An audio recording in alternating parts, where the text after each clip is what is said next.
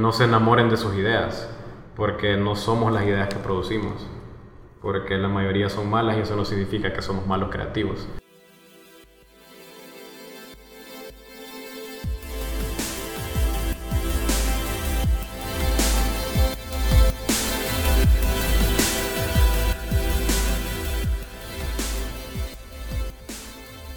Hey, ¿qué onda? ¿Cómo están? Estoy seguro que si estás escuchando esto, estabas pendiente de un nuevo episodio. Y te lo traigo aquí, un poquito tardado, pero te lo traigo. Este ha sido un episodio que yo en lo personal he disfrutado mucho. Es una persona conocida, pero no del todo. Entonces eso hacía como un poco interesante todo el proceso de la plática. De verdad la he disfrutado. Pensé que iba a ser muy diferente y no quiere decir que sea malo, sino que iba a costar, a eso me refiero, pero mi invitado fue súper buena onda. Conocer lo que hay detrás de su mente fue increíble, sobre todo por el perfil que él maneja. Entonces, creo que aprendí bastante. Aprendí un montón de cositas sobre creatividad. Y si te interesa la publicidad, este podcast es para vos. Y si no, también, porque de verdad es muy interesante todo lo que se puede aprender en este episodio. Ojalá te guste. Te presento a Fernando Sandoval, un director creativo de El Salvador.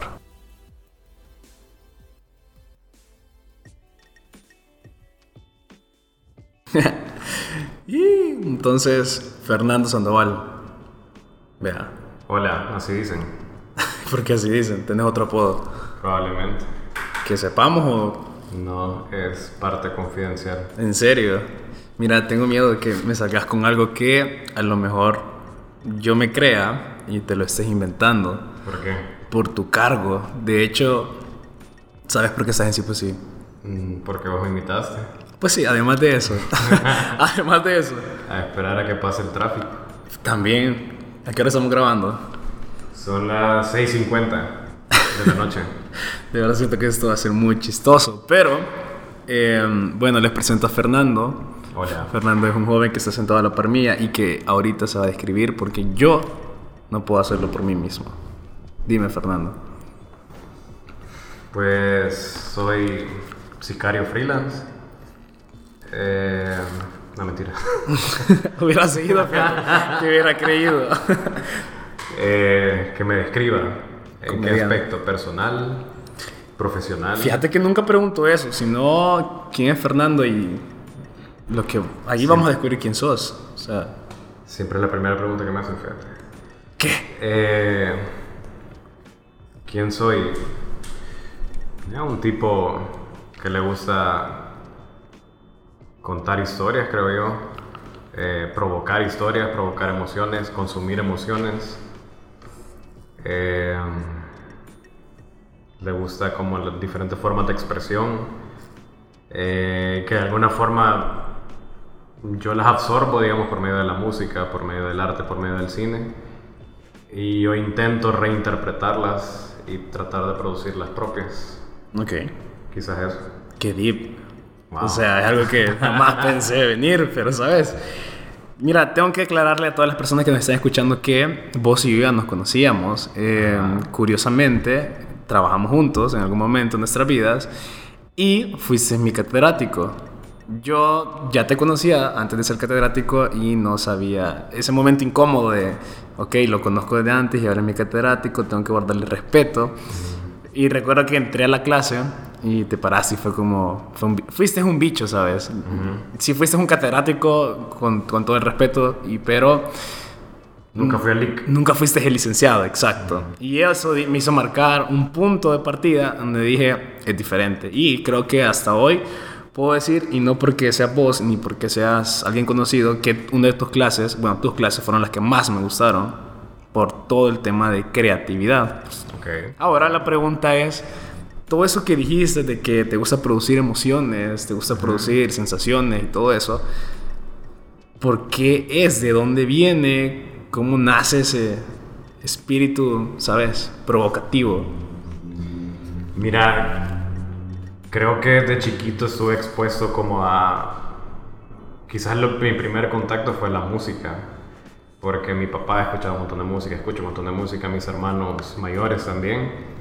Entonces ahí fue como empecé a absorber todo eso y de hecho yo de chiquito jugaba un montón como a ser músico. O sea, no, no podía tocar, no podía cantar, pero hasta yo creaba mis propios... Ok. eh, Con sonidos así, normales. con la boca. O sea, era como yo hacía el sonido de la guitarra y tenía esta mi máquina... esta, ¿cómo se llama? Esta como radio que traía un micrófono. Ah, ya, ajá. Que son de juguete, que son Fisher Price. Ajá. Y que vos jugabas con eso y, y yo grababa mis cassettes. Entonces creo que fue mi primera experiencia de crear cosas. Ok. ¿Eso tenías, Y- qué, cuatro años por ahí? Por ahí. Estabas pequeño. Eh, entonces, ahí quizás fue que descubrí que me gustaba hacer eso. Eventualmente fue que terminé trabajando en publicidad, porque probablemente es como aquí en el país, de las formas de ser creador quizás de algo, por la cual sí te pueden pagar. Ok. Entonces, no sé si me mentalicé de esa forma conscientemente Ujú.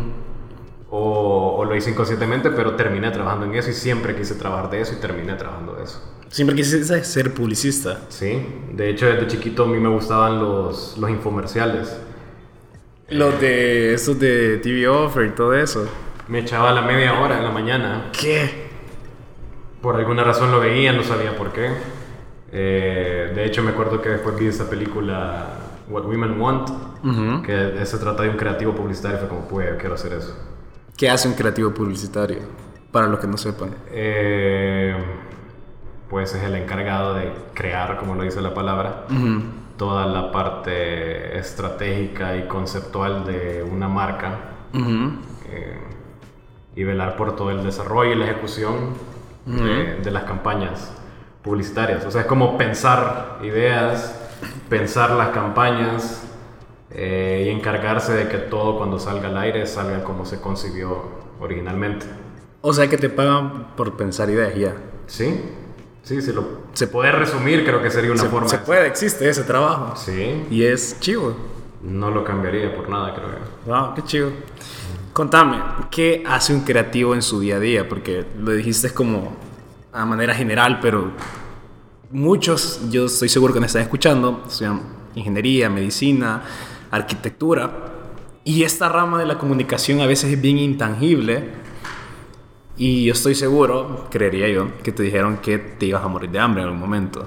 Sí, probablemente. Ajá, entonces quiero tratar de entender qué hace un creativo que de verdad digas, ah, ok, te pagan por hacer esto, por ejemplo. Mira, creo que el, el valor que tiene una agencia y un creativo es porque ¿Qué es una agencia? eh, una empresa que se dedica a resolverle problemas de comunicación a una empresa. Ok, Que desde el- dentro del punto de vista de la agencia es el cliente. ok. Puta, como que te estoy dando clases, ¿cierto? No, no es por eso, pero de verdad es que hay que contextualizar, ¿sabes? Eh, creo que el valor de por qué una agencia y un creativo es necesario es por el hecho de que todos los clientes o la gente que tiene empresas y vende algo tiene la necesidad de decir o de hacer público qué es lo que venden. Ujú. Y ellos ya saben lo que venden, pero no saben cómo volverlo atractivo para la gente. Ok, Entonces, de alguna forma, el creativo busca cómo meterse en la cultura y meterse en la vida de las personas y volver atractivos productos y servicios que una empresa te puede ofrecer. ok. Es decir, lo bonito. Sí, aunque recientemente creo que se ha vuelto una época bien chiva en la cual lo auténtico y lo culturalmente relevante prevalece más que lo bonito y lo estético. O sea, Ok. ya no. ¿Por qué? Porque la gente ya está de alguna forma aburrida de la publicidad. Ujú. Entonces, desde que ves un anuncio ya te huele a mentira, de alguna forma. Ujú. Entonces la madre empieza a decir, ah, no, eso solo quieren, eh, quieren mi piso y todo eso. Ajá.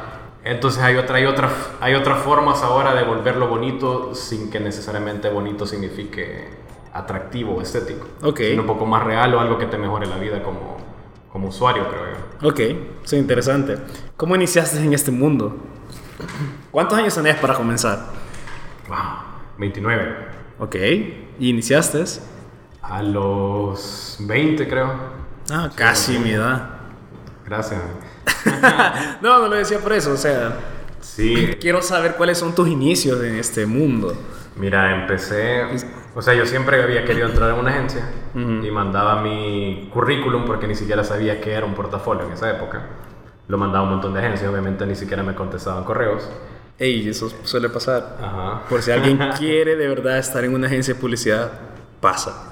Entonces empecé eh, por pura casualidad porque una amiga mía resultó que conocía a alguien que estaba en una, no era una agencia, sino que era una empresa que vendía espacios publicitarios. Ah, ok. Por ejemplo, espacios en baños, en Mm, valles en vallas, movies, centros comerciales. Ok.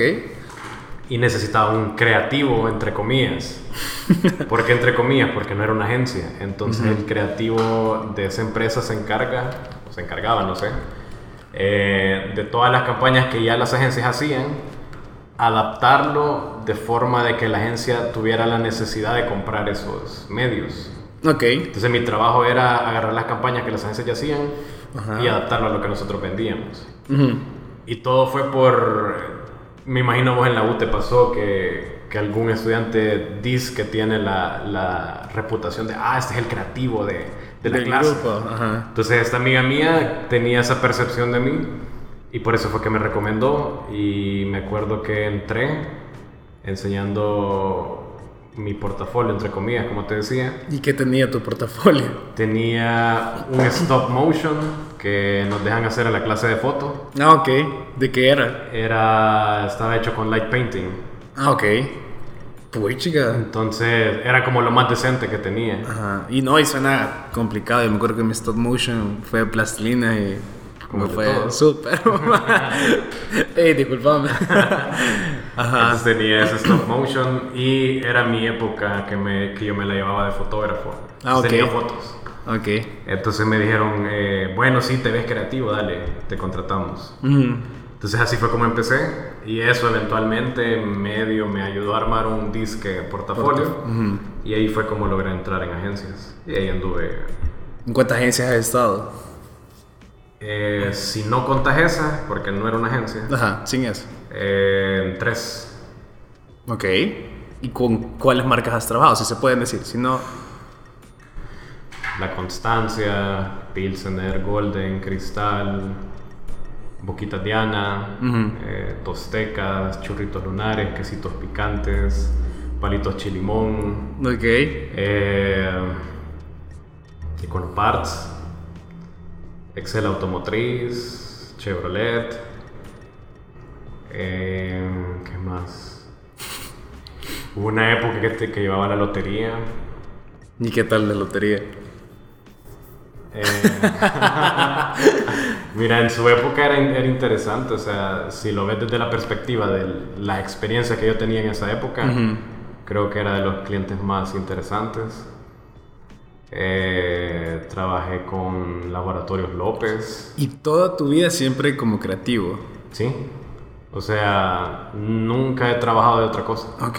Bueno, dice que he hecho freelance como, como fotógrafo. Ah, Ok, pero eso ya hace mucho, ¿no? Sí, sí, ah, sí. Mira, y, bueno, ¿cuál es tu cargo exactamente? Director creativo. Ok, director, suena a que hubo un pre. O sea, pasos. ¿Cuáles son los pasos antes de llegar hasta tu cargo?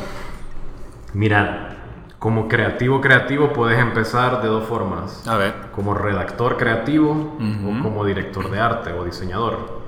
Mm, Ok. Eh, digamos, la creatividad publicitaria se puede hacer como desde esas dos vertientes. Uno, pensar del lado literario, podríamos decir, como las palabras, Ah, que es un pensamiento más de escritura, Ujú. y el otro es el pensamiento más de arte, que es como de diseño.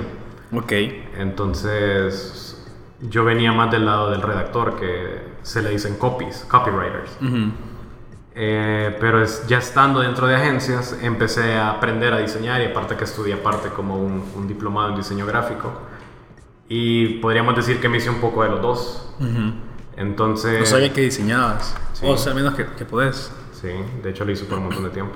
De hecho, aquí en Ogilvy, Ujú. donde trabajo ahorita, yo entré porque creyeron de que yo era diseñador. ¿Está en serio? o sea, la plaza que estaba era diseñador. Eh, y me contrataron no por mi, que, porque mi portafolio fuera bueno, Ah, eso te iba a preguntar. sino porque le, le gustó mi dirección de arte. ¿Qué es dirección de arte? Eh, Puede ser obvio. es como pero- la... De hecho no, de hecho la gente lo suele confundir. Ajá, por eso te pregunto. Eh, es como tener esta, este criterio Ujú. de poder conceptualizar visualmente, digamos. Mm, llevémoslo a un plano más. Eh, Sí. Es el encargado de tomar las decisiones de por qué sí y por qué no. Algo Sí. tiene que estar en una pieza de diseño. ok, O sea, ya. no es, no es poder ocupar los programas, Sí, ajá. sino poder... eh, De verdad tener un criterio como Exacto, tal. Ajá, ajá. ok. Entonces me contrataron por eso y ya estando dentro de la agencia fue como, hey, miren, pero también escribo. Y fue como, ah, vaya, chivo, dale, dale, escribí. Ajá. Empecé a hacer un par de guiones, aunque no me los pidieran. Y ahí fue cuando, espérate, esto no está malo. Y, y no que vos sos diseñador. Y fue como, no, nunca he sido diseñador. fue como, "Me, o sea, que nos diste paja. Em, Pero es que vos nunca dijiste. o- No, o sea, no es que no lo dije, pero lo que pasa es que en ese momento yo no tenía trabajo. Ah, ok. ¿Tenía ¿Por cuántos años? Tenía 25, creo. Ah, espérate, sé que hubo un momento en donde o renunciaste o Mm, me te- echaron. Te echaron, ajá. Sí. Ok, eso no lo sabíamos. O sea, estuve. Fue en la segunda agencia en la que estuve, me echaron. Duré como tres meses nada más. Ajá. De la primera a la segunda, me imagino que vos cambiaste. Sí, Ajá. Y la otra te echaron por. por diferencia. ok. Mira, era. Preguntas incómodas. No, no, no, para nada. No, nunca me, nunca Ok. me ha dado pena hablar de eso. Ok, me alegro porque esto es un podcast muy real. El- en las palabras de la persona que me despidió, Ujú. fueron: tenemos diferencias creativas. Ok. de la empresa como vos trabajás. En realidad fue como había, no, no teníamos el mismo tipo de criterio Ok. y no nos poníamos de acuerdo y creería que siempre he sido alguien que te dice las cosas como las pienso. Eso no significa ser irrespetuoso, ser mala onda, Claro. pero eh, les hacía saber como, mira, no estoy de acuerdo con esto, creo que sería mejor esto. Entonces, como nunca coincidíamos, podríamos decir de que por eso fue. Ok. Pero sí fue bien extraño. o sea, fueron tres meses. Sin trabajo. No, no, no. eh, Ah, tres meses es en lo la- que duré en esa agencia. Ah, ok, qué poquito. Y sin trabajo estuve como un mes, creo. Pero También créeme, suena bien poco. Ajá. Pero se siente una eternidad, me Ya estaba con más responsabilidades, me imagino. Sí, de hecho, quiero ver. Ya, ya, ya me había graduado. Ujú, Sí, ya había 24, salido de la U, sí. 25. Eh, sí, es cuando ya quieres empezar a, Esa vida laboral y... a comprarte tus Ajá. cosas. Ajá, ya me imagino. Entonces sí fue frustrante. Pero después fue que, que entré a la, aquí a Ogilvy. ¿ah? Ujú. ¿Y aquí te recomendaron o te diste cuenta de un plazo? No, lo que hicieron fue, de hecho yo había aplicado como cinco veces. Ey, chócale. y no me contestaban correos ni nada. Y fue como, bueno, y toda la vida había querido trabajar en, en esa agencia. Era tu como sueño. entré, sí, Qué chido. como entré fue porque lanzaron en Facebook un Creative Challenge que era, era una competencia. Ujú. Que era, tiraron un brief. ¿Qué es un Eh, brief? Un brief es como un requerimiento o una solicitud. Mira, después de después que alguien escuche esto va a pensar que yo no sé nada, pero de verdad hablo aclaratoria que es porque a lo mejor y alguien no sepa, pues. Sí, pues entonces, sí. ajá. Ah, ¿viste lo que hice? Sí. pues sí. ¿Eso? Sí se cumple.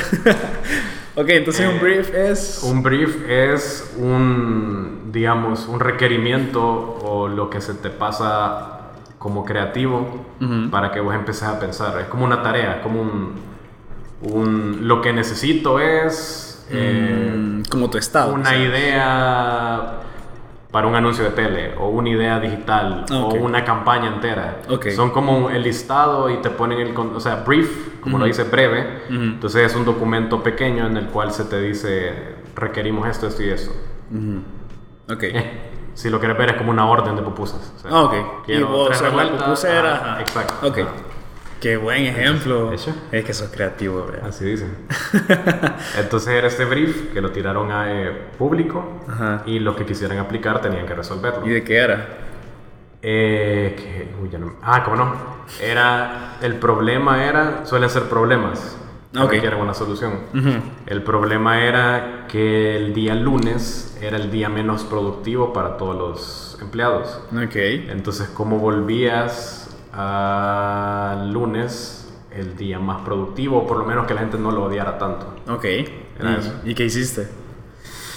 De hecho, hice cuatro propuestas. ¿Qué? Men, de verdad quería trabajar ahí, no, No, tenía yo- trabajo. no. Y tenía todo el tiempo del mundo porque no tenía trabajo. Y hambre, mente. Y ya, también, sí.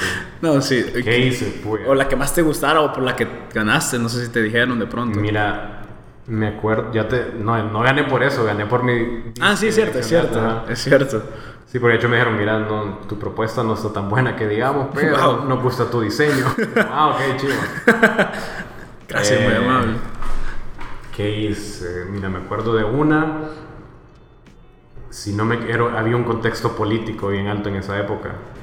Entonces estaba todo ese rollo de la tregua de las maras. Ah, ok. Eso entonces fue hace como 5 años. Sí, fue 2014, sí. Ah, mira, wow. Entonces hice la tregua entre los empleados y los dueños de las empresas. Ok. Que era como este movimiento ciudadano en el cual la gente Sí, podía, ya entiendo a podían llegar a acuerdos Ok. de que, por ejemplo, el lunes llegaras un poquito más tarde, si a cambio recompensabas una media hora del almuerzo. Ah, ok. Eh, no me acuerdo qué más, pero era como ese movimiento y era toda una campaña en las redes sociales. No, está chido. De ahí estaba otra partida de un insight, que ya me vas a preguntar qué es un insight. es un insight entonces. Un insight es toda una clase de Wow. la materia para Eh, entenderlo. pero- búsquenlo en. Ajá, en Google. Un insight es como todas esas porciones del día a día o esas cosas que les pasan a la gente que ya saben pero que no sabían que sabían. Danos un ejemplo.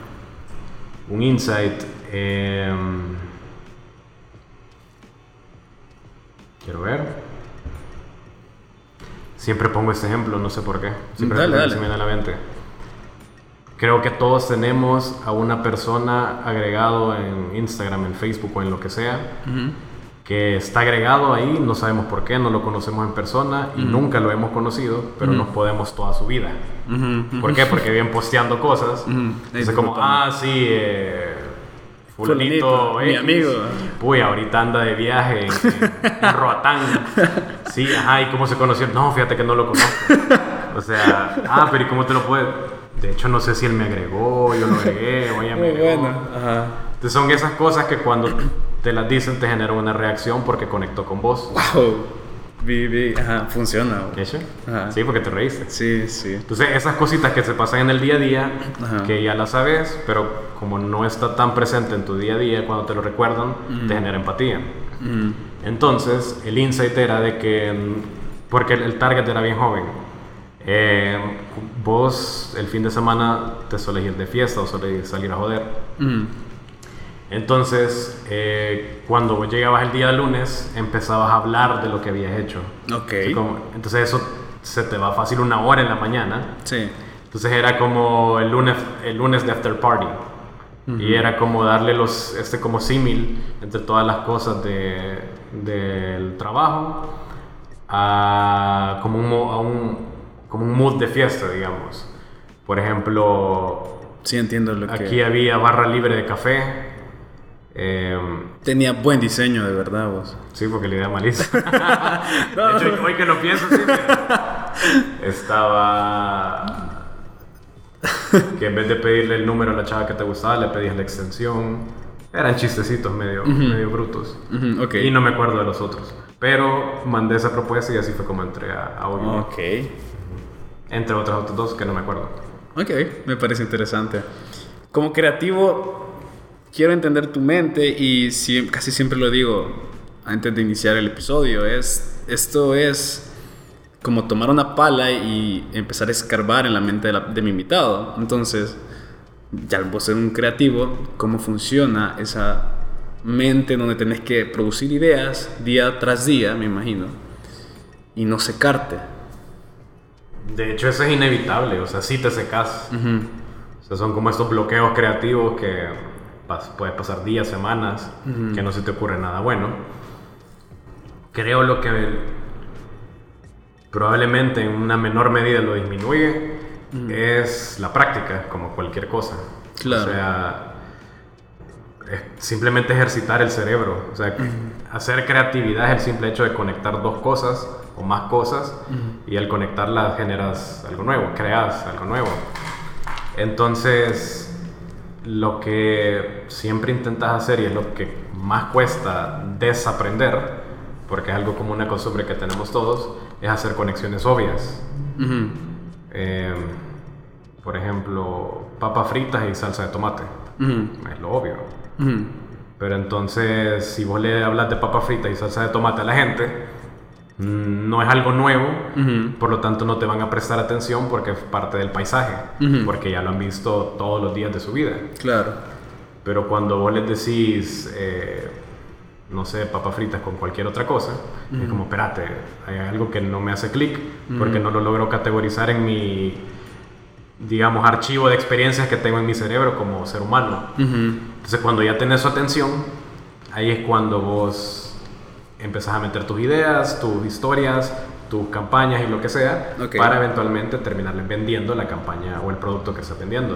Ujú. Entonces, eso es de alguna forma, si lo querés sistematizar el trabajo, Ujú. encontrar esas conexiones que no sean obvias Ujú.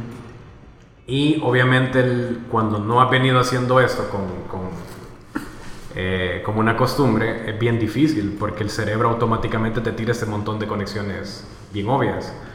Entonces, a medida vas sacando esa cantidad de conexiones no tan obvias, ahí es cuando vas- te vas agilizando.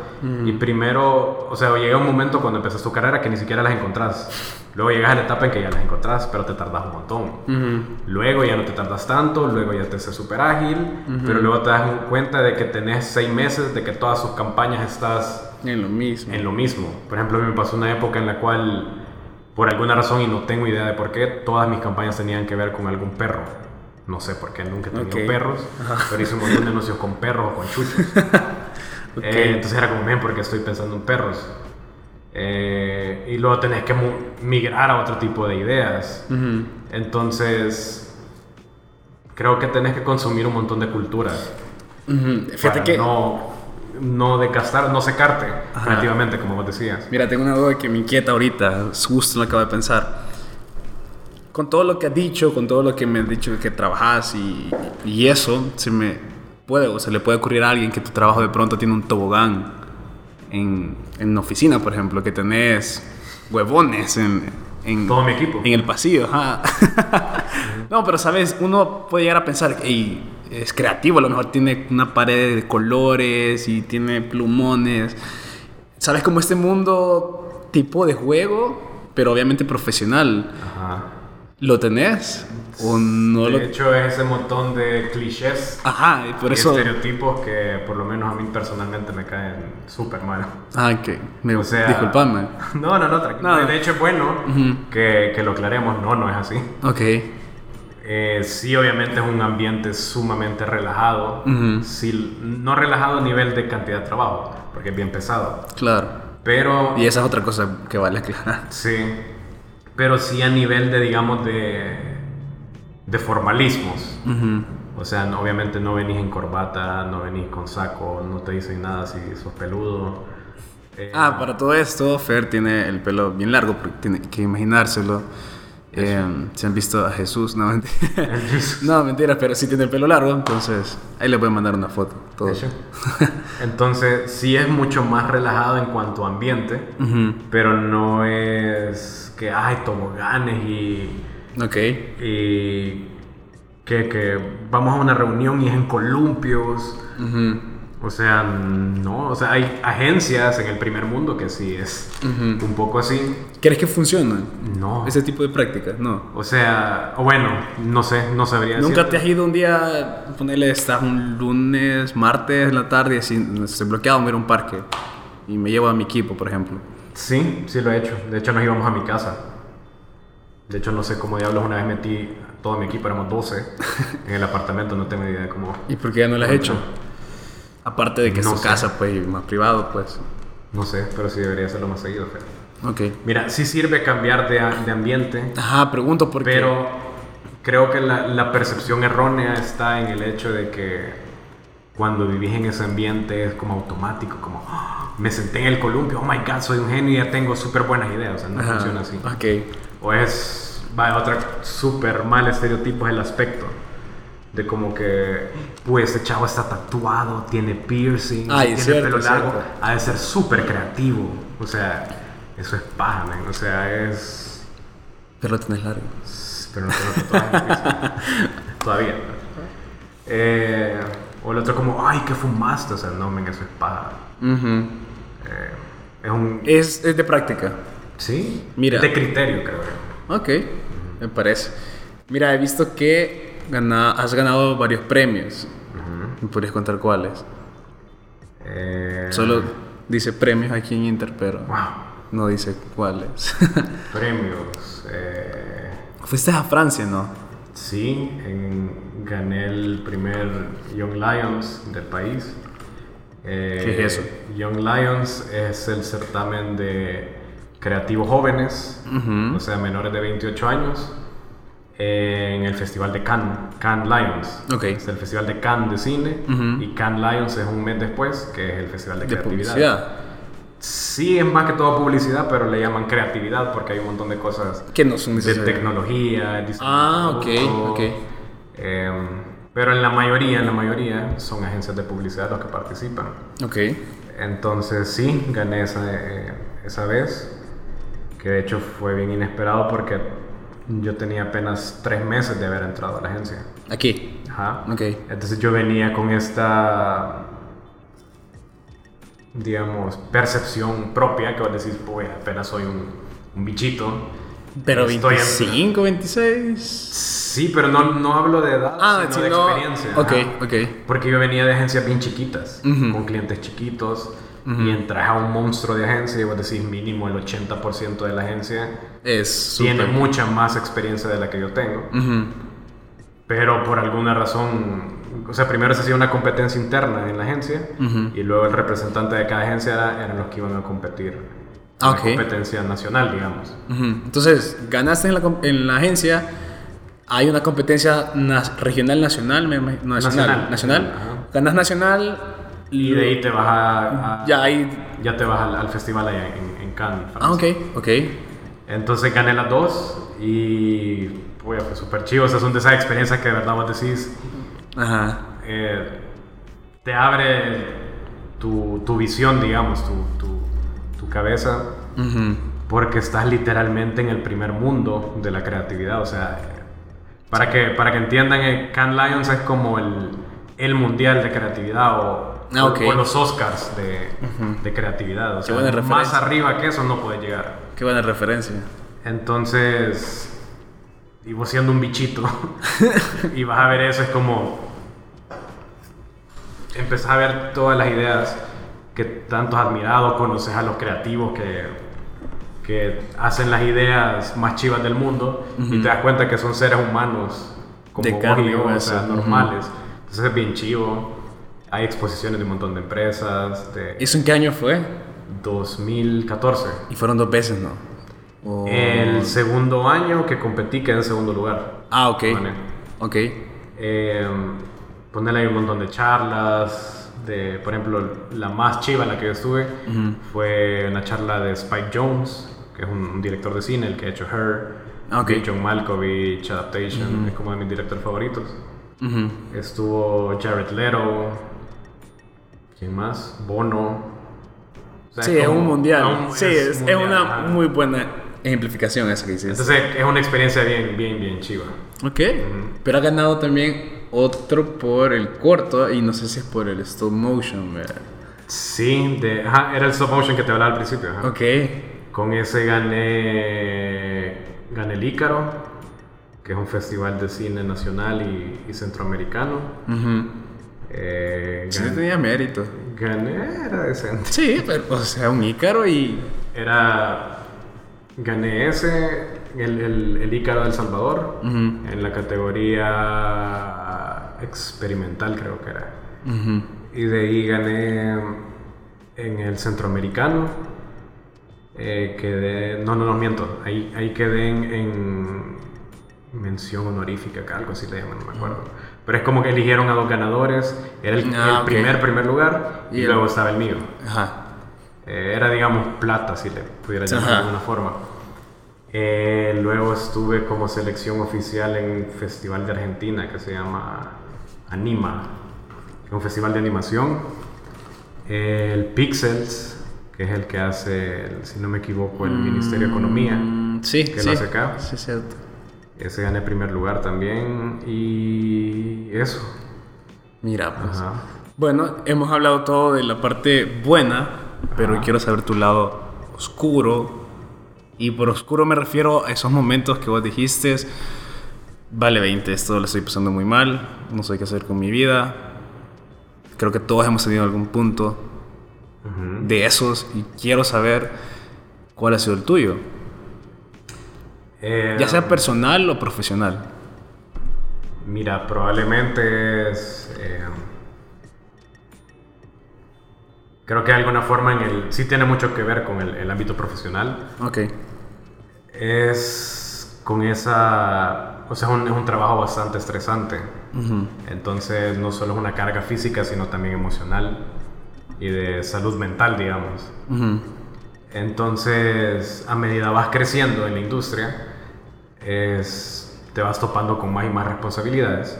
Ujú. Y creo que de alguna forma el estar medio joven es, es como un poco extraño el hecho de, de tener la carga y todavía tener un poco de la falta de experiencia, digamos. Ok. Entonces probablemente han sido varios momentos, pero el hecho de cuando te van promoviendo y es como te van dando marcas más grandes, es como el no lidiar con, con, con la carga de trabajo que tenés. Entonces es un estrés bien, bien grande. Y eso te empieza a desencadenar un montón de, de problemas, eh, ¿Como cuáles? ansiedad, eh, insomnio, eh, no saber qué diablos hacer. O sea, es como, mira, mira, Fer, necesito que veas este anuncio. Mira, Fer, necesito que veas este post. Mira, Fer, necesito que veas esta cuña de radio, revisame el guion.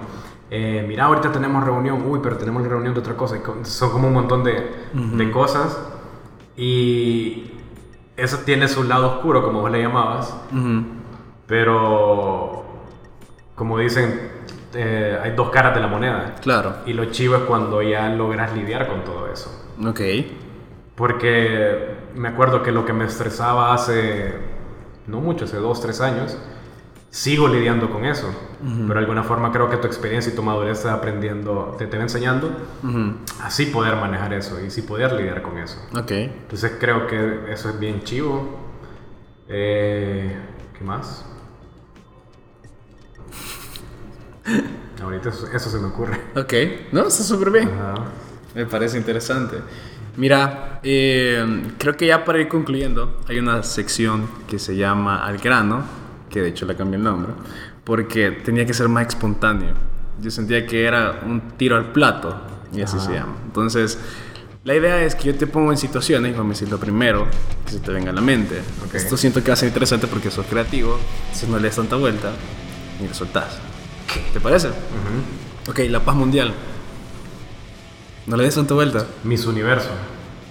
Ok, está bien, está Es lo bien. que todas dicen que quieren. No, está bien, está bien, me parece. Estaba tratando de buscar la lógica, pero está bien. Mundial.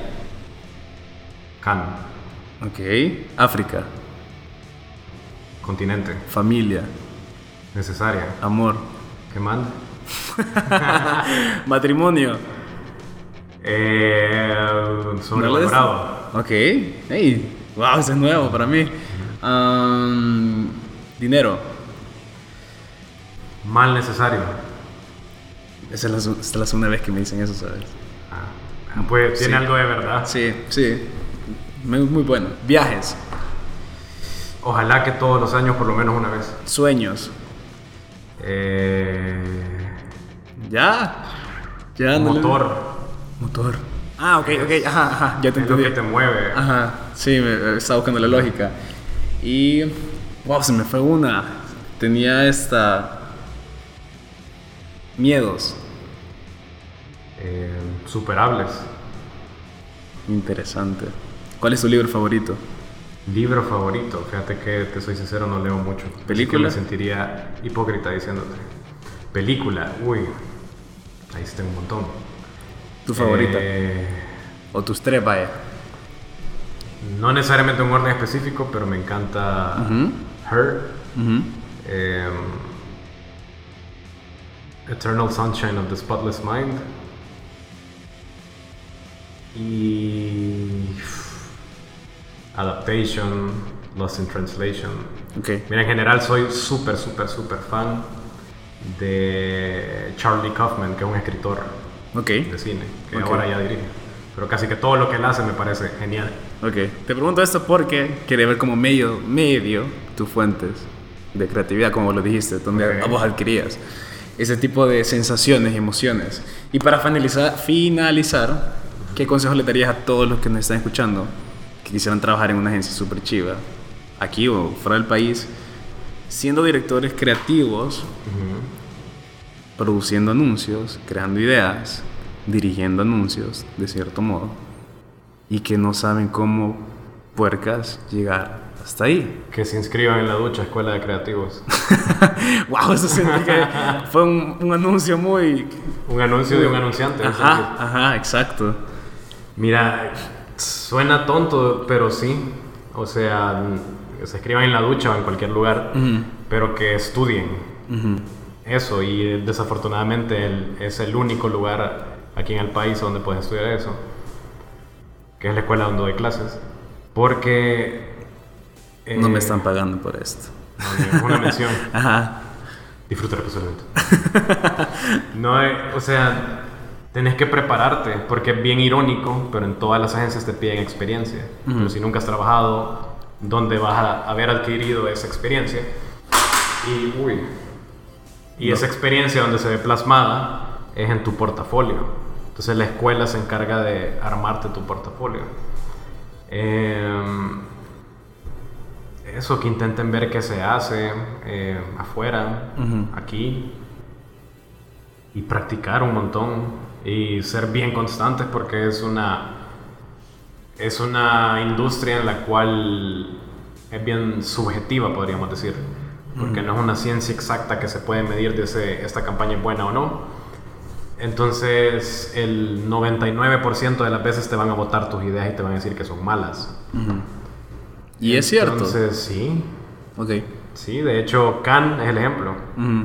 O sea, de todo lo que se produce y se inscribe, el 10% es únicamente lo que queda en shortlist. Shortlist es como que estés nominado. Ujú. Y el 10% de este 10% es lo que queda premiado con metales, que son bronce, plata y, y oro. Ok. Entonces eso creo que es un buen termómetro de decirte qué está decente y qué no. Ujú. Por lo menos ante los ojos Críticos. mundiales críticos de la Ajá. industria publicitaria. Entonces, eso, que no se desanimen y que no se enamoren de sus ideas, porque no somos las ideas que producimos, porque la mayoría son malas y eso no significa que somos malos creativos, Wow. sino que es- estamos teniendo una mala racha de ideas o de falta de experiencia o lo que quieras, pero creo que los creativos solemos tener un ego bien marcado porque tendés a tirar tu, vali- tu validación en función de las ideas que tenés. Y no necesariamente, porque si es así, por ratos sos bueno y por ratos sos malo. Eso no significa que por ratos vos valés y por ratos no. Entonces eso, creería. Me gusta. Gracias, Fernando. No, gracias a vos. por haber venido, por darnos un perfil diferente, porque creo que sí, pues sí, no habíamos tenido la parte creativa. Siempre ha sido bien como bien tangible, te lo diré. Algo que se puede medir, ver, y obviamente se puede ver tu trabajo, pero, ¿sabes? Es más de ideas, y eso está súper bien. Y me alegra, de verdad, No, conocerte. gracias, gracias de verdad y cualquier onda, ahí estamos. Y la publicidad no está muerta. Así dice. No, hombre, gracias, pues. No, dale, dale. Nos vemos. Gracias a todos y nos vemos en el próximo episodio de Sí, pues sí. Sí, pues sí.